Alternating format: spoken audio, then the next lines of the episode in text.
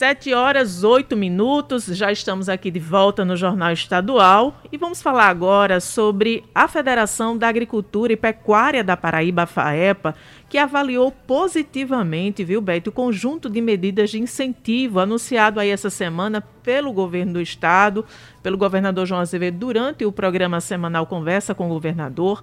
Pelo menos aí cinco iniciativas terão impacto direto no setor agropecuário aqui no Isso, estado. E a gente vai saber agora os detalhes, né? Conversando ao vivo aqui no estúdio, estão conosco aqui na bancada o diretor secretário da FAEPA, Alberto Ataíde, diretor financeiro da FAEPA também, Carlos Alberto Patrício. Bom dia, sejam muito bem-vindos aqui ao Jornal Estadual. E eu começo perguntando para o diretor secretário da FAEPA, Alberto Taide, o que, que é, a, o Senar, por exemplo, oferece nesse momento dentro das atividades de educação no campo? Como é importante esse processo de capacitação que a FAEPA também realiza? Bom dia. Bom dia, bom dia, ouvintes do programa Jornal Estadual. Bom dia, Beth, Josi, o Maurício aqui na TEC e a produtora Helena. E aos ouvintes de toda a Paraíba e por que não dizer do Brasil, né? Exatamente. É, essa pergunta eu gostaria de passar para o nosso Patrício, porque além dele ser diretor, secretário, diretor financeiro da federação, ele também é servidor do Senar. Hum. Então, com o Senar, ele tem mais Ótimo. subsídio para passar para vocês. Pois então, Carlos Alberto Patrício, é com você agora. É, então, bom dia, é, ouvintes da Rádio Tabajara, Beth, Josi, o Maurício.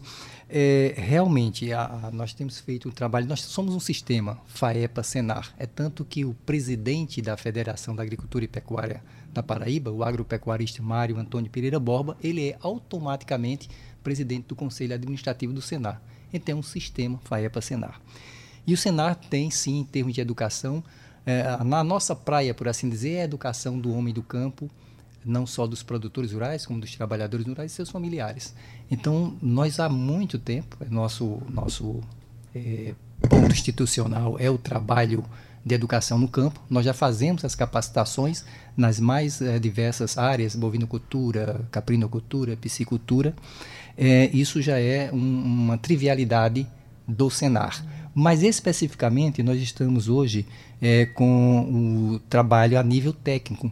Para vocês terem uma ideia, nós temos hoje é, são dois cursos, o curso técnico, em agronegócio e o curso técnico em zootecnia, que são feitos nos municípios de Campina Grande, João Pessoa e Alagoa Grande. Isto possibilita aos familiares dos produtores rurais, assim como estes produtores rurais, e pessoas que não são do, do setor, mas que desejem trabalhar com o setor, se capacitar em nível técnico. Além desta parte, nós também temos hoje, através da CNA, a Confederação da Agricultura e Pecuária do Brasil, nós temos os cursos superiores é, em, é, em gestão ambiental e recursos humanos é isso a nível é, de a nível superior, não é nível técnico. Uhum. Então esse é o trabalho que nós fazemos de educação no campo através é, do Senar. Uhum. E, e, eu gostaria que vocês falassem, não sei se o Alberto ou o Patrício, sobre essas medidas, esse pacote de medidas, né? De que forma ele impacta o setor, o trabalho que, que a, FAEPA, a FAEPA realiza? Foi bem recebido por vocês? Muito bem recebido. Eu não dizia nem que impacta, beneficia. Uhum. É, é, é muito, foi muito importante. Nós, do setor agropecuário, eu não sei, eu digo como o presidente Mário Borba sempre diz, não sei o que nós fazemos de mal para algumas pessoas que elas têm como que o agronegócio seja o vilão uhum. da história, que na realidade não é. Porque sem, sem o produtor rural, ninguém come. Se ninguém come, ninguém vive. É só um adendo. O agronegócio ele não compreende só as grandes indústrias. Nós temos pequenos produtores, produtores né, criando ali sua cabrinha, Isso. plantando seu milho, que fazem parte também. O agronegócio é? também. Muito, muito, a colocação muito perfeita que você fez. Porque eu, eu, eu digo também uma coisa interessante. Nós temos duas secretarias de agricultura. Nós temos a SEDAP, que é a Sim. Secretaria de Agricultura e Abastecimento, Exato. E temos a Secretaria de Agricultura Familiar. E eu digo o seguinte: a agricultura é uma só. Tem pequeno, médio e grande produtores. Sim. E nesse, nesse, nessa medida, nessas medidas que foram anunciadas, beneficia as três categorias, o pequeno, o médio e o grande, e a familiar também. Uhum.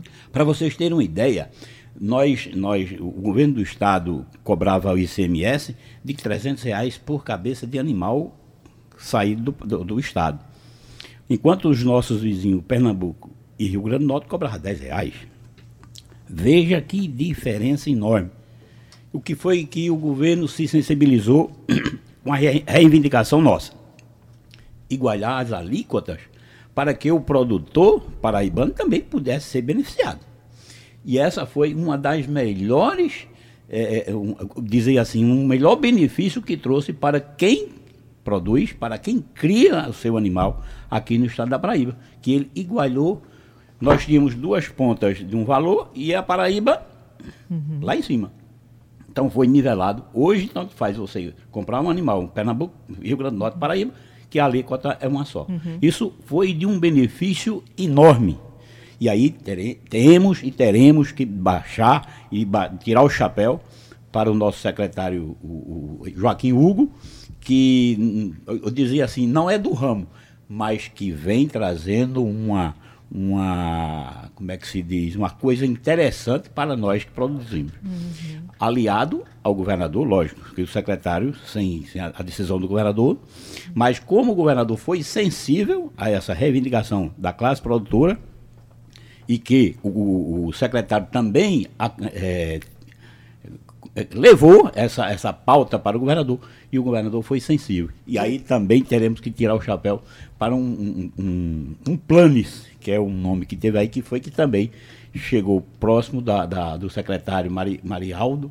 Marialdo Laureano, que foi sensível também a esta pauta. Porque essa questão passa pela, pela questão da tributação que no Brasil ela afeta vários setores. E a gente sabe como os produtores rurais, os criadores, os plantadores encontram muita dificuldade, às vezes, com questão de seca, com questão climática, não é? Com certeza.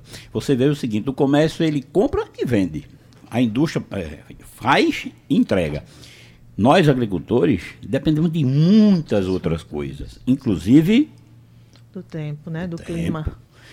Nós passamos agora 10 anos de uma seca terrível. Terrível. 10 anos. Além da pandemia. E o setor não parou. Uhum. Porque se fôssemos igual o comércio e a indústria que pararam, né, nós íamos comer o quê? Exato. Então, quem estava lá, pós-cerca, pós-cerca, nunca parou e não vai parar enfrentando seca, enfrentando chuva, enfrentando enchentes, mas sempre estamos presentes para produzir, para que nós tenhamos alimento na cidade.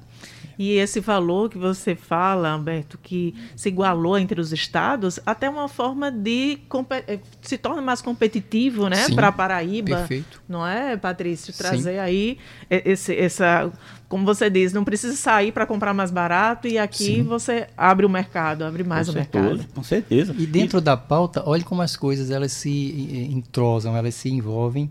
Primeiro, ratificar as palavras do nosso diretor Alberto no concernente a Joaquim Hugo é, realmente é um momento diferenciado. Nós não tivemos, eu acho, nos, nos últimos 20 anos, um secretário é, com a capacidade e com a abertura que nós estamos tendo e a competência do Joaquim Hugo.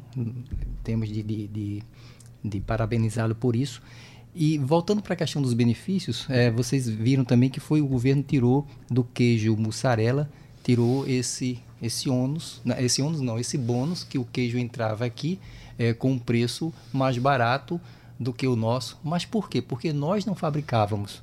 E através do trabalho do Senar e do Sebrae, nós passamos a capacitar as pequenas queijeiras e outros produtores e a produção passou a existir. Então, estamos produzindo agora o queijo mussarela e realmente não, não, não tínhamos como competir com o queijo que vinha de fora é desonerado de impostos. E o governo do estado, é, acertadamente, é, faz essa retirada do, do bônus é, de impostos de, do queijo que está vindo é, de fora e nivela os preços. Então, nos cria competitividade. Como vocês estavam falando e Josi colocando, muitas vezes a gente esquece que é, isso acelera a nossa economia no Estado. Isso vai gerar Sim. emprego e renda. E gera emprego, porque é um setor que também emprega pessoas. Sim, com certeza. Como o senhor está falando. Uma outra coisa, Beto, que você tocou muito interessante agora que Patrícia falou, nós produzíamos o nosso queijo e não poderíamos vender.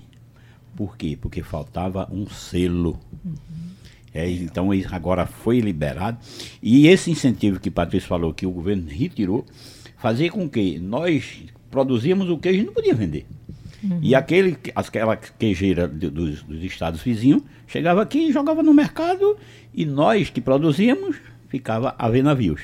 Uhum. Então agora se igual, se tirou essa, essa, essa facilidade de, desses produtos externos chegar no nosso estado e nós não podemos consumir o nosso. Agora não, agora a coisa vai fluir melhor, nós vamos produzir e consumir. Uhum. Que Beth, Josi, nós temos três selos que são níveis de, de inspeção. Sim, temos... eu ia justamente tocar agora sobre essa questão do selo. Que você queria que você falasse sobre o que a sigla, né? Signi as siglas significam e que de forma elas interferem no setor agrícola. Nós temos três selos que são a nível municipal, estadual e federal.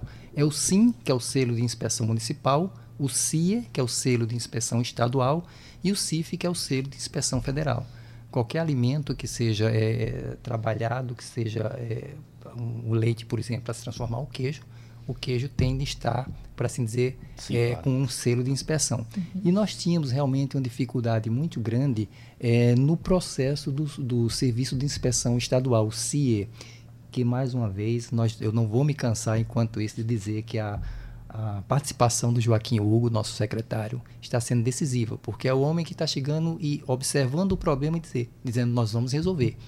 É claro que isso não vai ser feito da noite para o dia, mas a vontade de, de dizer vamos resolver, isso já é, digamos assim, 90% andado, porque os detalhes vão sendo resolvidos. Então, o CIE, agora o Serviço de Inspeção Estadual, ele vai caminhar. Então, por exemplo, em algumas situações tem produtores que estão há um ano esperando que é, o seu selo de inspeção estadual seja emitido.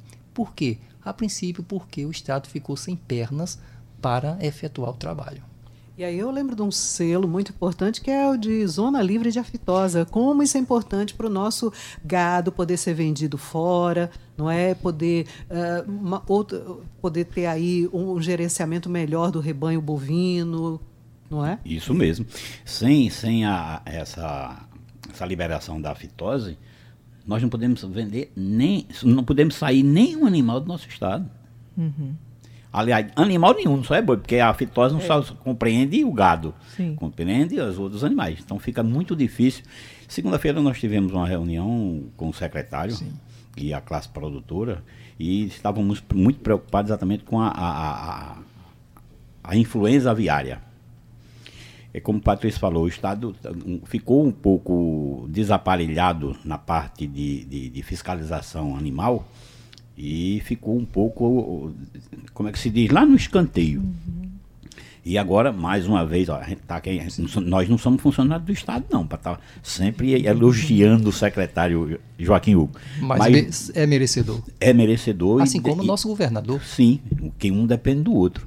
Mas aí nós, nós chegamos aqui e vamos dizer sim, parabéns, Hugo, porque vai, vai reativar ou criar a Secretaria de Vigilância Animal, né, Patrícia? Isso. E nós, nessa reunião, já foi feito esse levantamento, deve ser agora de, de fevereiro para março, já está em funcionamento a, a, essa defesa animal, para que nós possamos agilizar esses processos, porque nós temos duas campanhas de, de febre aftosa, é. que é em, em, maio e novembro. Vacinação. Vacinação, Isso. para vacinação.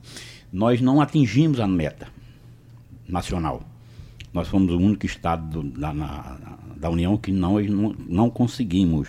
Nós teríamos que ter no mínimo 90% de, de, de, de, do nosso rebanho vacinado. Nós não chegamos a 80%. O, o ano passado. O ano passado. É, já, já passamos um pouquinho não, do 80. Mas aí é onde eu vou chegar. Com a chegada, lá vai de novo, flores para o Joaquim. Joaquim. Merecidas. Né? Ele, ele já intensificou intensificou essa, essa a máquina do Estado nesse sentido e já superamos os 80. Olha aí, coisa boa. Beth, olha que interessante. Realmente a ideia é que nós eh, tenhamos, a, o próximo passo, ele é decisivo, é que nós tenhamos eh, a, o, o, rebanho isento da febre aftosa, a princípio, sem vacinação. Nós temos de eh, caminhar, como disse Alberto, para esse nível de 90% para termos, não precisarmos vacinar o nosso gado. É, e o que é mais importante é o seguinte, que a, a, o, sem o gado estar, se nós estarmos com essa isenção da, da aftosa, todos os outros setores são prejudicados. Imagine que a exportação de frangos e outros produtos, eles, ah não, mas a Paraíba ela não está isenta da febre aftosa. Então, de repente, pode vir no carregamento aqui de queijo, pode vir, não é, o vírus. Então, afeta todo o, cadeia. toda, toda a cadeia. Né? Então, é importantíssimo, isso é um assunto é, prioritário que já, uhum. já, está sendo tratado devidamente pelo governo do Estado. Tem os períodos que se abre para a campanha né, da, da, de vacinação. Ainda tem, já tem alguma previsão? Você já tem alguma noção sobre quando começa a campanha de vacinação? As campanhas de vacinação, é, é como eu falei, em maio e novembro. Sim. Pronto. Né? É, em anos, anos pretéritos, nós, nós encampávamos também com a Federação e Governo do Estado uhum. e outras entidades para fazer uma campanha maciça Sim. para que nós possamos alcançar essa, uhum. esse objetivo. E há a possibilidade de alcançar, sim, né? Com sim, certeza. Com certeza. Aí é onde entra o que eu falei anteriormente do aparelhamento do Estado e das instituições envolvidas uhum. no, no, no, rebanho paraibano. Uhum. Beth, José, olha que coisa interessante, eu volto a dizer como as coisas se entrosam. Né? Então, com relação à vacinação da febre aftosa, é, é, uma vacinação, é um procedimento, e o Senado tem, uma, tem um treinamento que é de aplicação de vacinas e medicamentos injetáveis em bovinos. E nós capacitamos não só os, os produtores, os trabalhadores, como também as pessoas que estão ali no setor agropecuário envolvidas em cada município, e eles se habilitam a não depender de um profissional da área, seja um técnico, um agrônomo ou um prático, para vacinar o seu próprio rebanho. Eles são capacitados em uma ação de, de 48 horas é, para que eles próprios possam fazer a vacinação do gado, não só também aprender no momento a aplicar uma, é, um medicamento subcutâneo, é, intramuscular. Então, as coisas elas vão, como se diz, é, sendo encaixando, encaixando com a é. outra, né, para que, um objetivo. O que barateia, né, o trabalho para o, o, produtor, além, além o criador, de, né? Além de, desse, desse que fez o treinamento, ele é certificado, ele recebe um certificado Sim de que participou desse que treinamento e está apto Exatamente. a aplicar esse, esse, esse, medicamento. É importante a gente, é, é, vocês frisarem essas questões, né, do, do, dos benefícios, né, que foram anunciados aí pelo governador, que impactam o setor agropecuário, para a gente ver e para que o ouvinte entenda também a efetividade dessas ações anunciadas, né, porque chega está chegando aonde deve chegar. Né? E é preciso que a gente traga isso à luz para que a gente perceba que há um trabalho sendo realizado e, e, e, e é, é, tem resultado efetivo. Né? Acontecendo na prática do dia a dia. Isso. Né? Exatamente. Eu gostaria ainda, de, de Alberto, para falar, para a gente falar sobre o sistema Sigma, né? do, do de, a, que é a respeito do sistema de gestão do meio ambiente, que está em fase de implantação na SUDEMA, que eu gostaria de que forma esse trabalho impacta o que é desenvolvido pelo Senar, né, que é o sistema eletrônico aí de processo, né, de licitação, inclusive. Você abordou agora, vocês abordaram algo muito delicado, não é? Então, a, a, a Sudema ela tem de se modernizar. Sim. Então, é, é também não, não é Porque isso também impacta né, o trabalho e da, muito, de vocês. Né? E muito. É. E muito. Hoje, hoje a gente podia dizer que a Sudema é um calo é um calo. Com todo respeito Sim, à instituição. Claro, sem dúvida. Aqui a gente está também para mostrar a realidade Exato. E é importante que se diga, porque é um trabalho que está sendo implantado, inclusive Sim. a gente já falou sobre isso agora no final do ano, que está em fase de implantação. Sim. A SUDEMA está lançando esse, esse, esse sistema de implantação justamente para dar a, a, celeridade, a celeridade aos processos. Certeza. Não é? Que é, como eu disse, é um calo muito grande da Sudema, porque ela é desaparelhada em muitas coisas e dificulta até as empresas Sim. realizarem o seu trabalho. Não, não queremos dizer que nós queremos fazer as coisas erradas. Exatamente. Em absoluto. nós buscamos, é, segundo o nosso presidente Mário Borba, de seguir as, todas as metas de cada um no As seu normas, quadrado, como diz. As normas. É, as normas legais. Porém, a Sudema, ela tem uma, uma, uma coisinha, não sei aí o que é, que o diretor pode, se alguém estiver ouvindo, Sim, pode claro. falar, lógico. E a gente pode trazer depois para esclarecer Muito mais melhor, sobre isso. Muito bem, isso é muito Trazer importante. alguém da ciência pra esclarecer. tirar, pra tirar esse, esse, esse viés é, Aham. negativo Exato. da Sudema junto com aquele que quer produzir. Entendi. É isso que é o importante. E se quando se moderniza, abre portas, abre espaço para que nós possamos fazer as coisas mais é, é, transparentes. Isso é muito importante. O ideal é a colaboração, na verdade. certeza. Né? Claro. Porque aí a gente soma e, Isso. e a Paraíba ganha. É uma coisa que você falou também da modernização. A Secretaria de Agricultura também está, vai ser lançada agora para você é, tirar uma GTA. Não sei se vocês sabem o que é uma GTA. Não, inclusive gostaria que você explicasse aqui para os ouvintes. É uma né, guia gente? de transporte animal. Que você, para fazer uma, uma GTA hoje, você tem que ir na Empaé, e, e um pouco desaparelhada também, né? E que agora em março, salvo engano, que o secretário que falou para nós essa, na- nessas reuniões que nós tivemos essa semana, que agora em março vai ser online. Então você tira de casa. Isso é um avanço grande também para nós. Daí também tá tirar o chapéu novamente para a iniciativa do secretário. Maravilha. E, e o Sigma tem a ver com isso, realmente é essa modernização. Então, não um produtor que está lá em- no município de Souza ter que se deslocar aqui para João Pessoa, para Campina, para tirar uma licença. Eu estou, inclusive, vendo aqui o site da FAEPA, né? Sim. site.faepa.br, quer dizer, qualquer pessoa de qualquer lugar do estado pode entrar aqui e também ter acesso a vários serviços, Sim. não é? Com certeza. Perfeito. Perfeito. Uma coisa, não sei se você está na pauta de vocês, que é o ICMS do álcool. Que foi também, que foi no- nas medidas segunda-feira, que é de muito importante, muita importância para nós que produzimos e para quem que vai consumir. É, não sei se vocês lembram que o governo federal, no ano passado, teve aquela polêmica da, da- do ICMS do, do combustível, que não estava o etanol, É, não estava incluído. era o diesel e a gasolina.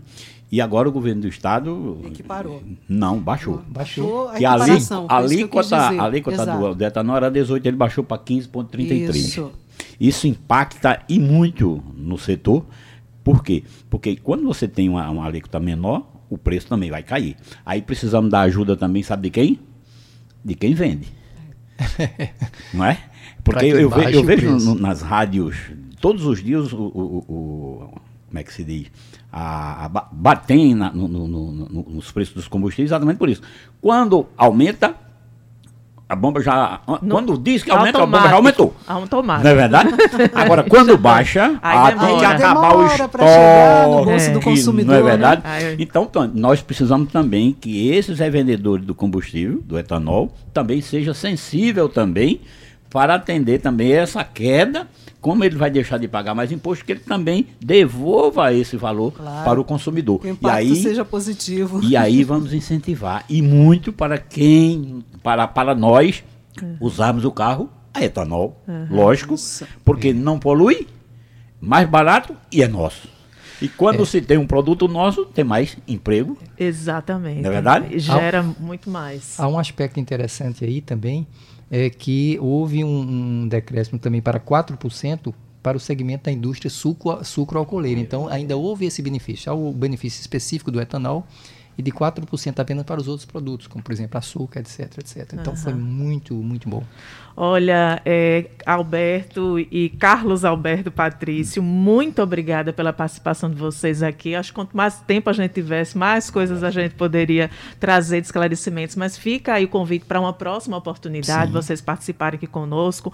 Muito bom ouvir é, de vocês apresentando aí um, um- um grupo que está sendo beneficiado por ações que impactam, que beneficiam, como você bem é, frisou, o, o setor agropecuário aqui na Paraíba. E é importante a gente explicar e trazer esses esclarecimentos que vocês trouxeram hoje aqui no programa para os Eu ouvintes. só, que- eu só queria acrescentar só duas coisas.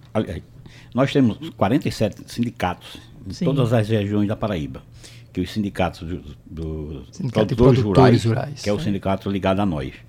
Desses 47, nós temos 33 ativos. Então nós temos é, representante nosso de Cabedelo a Cajazeiras. Então isso é muito interessante, muito importante para que você, produtor, que é que realmente produz, está lá, procure o seu sindicato na sua cidade.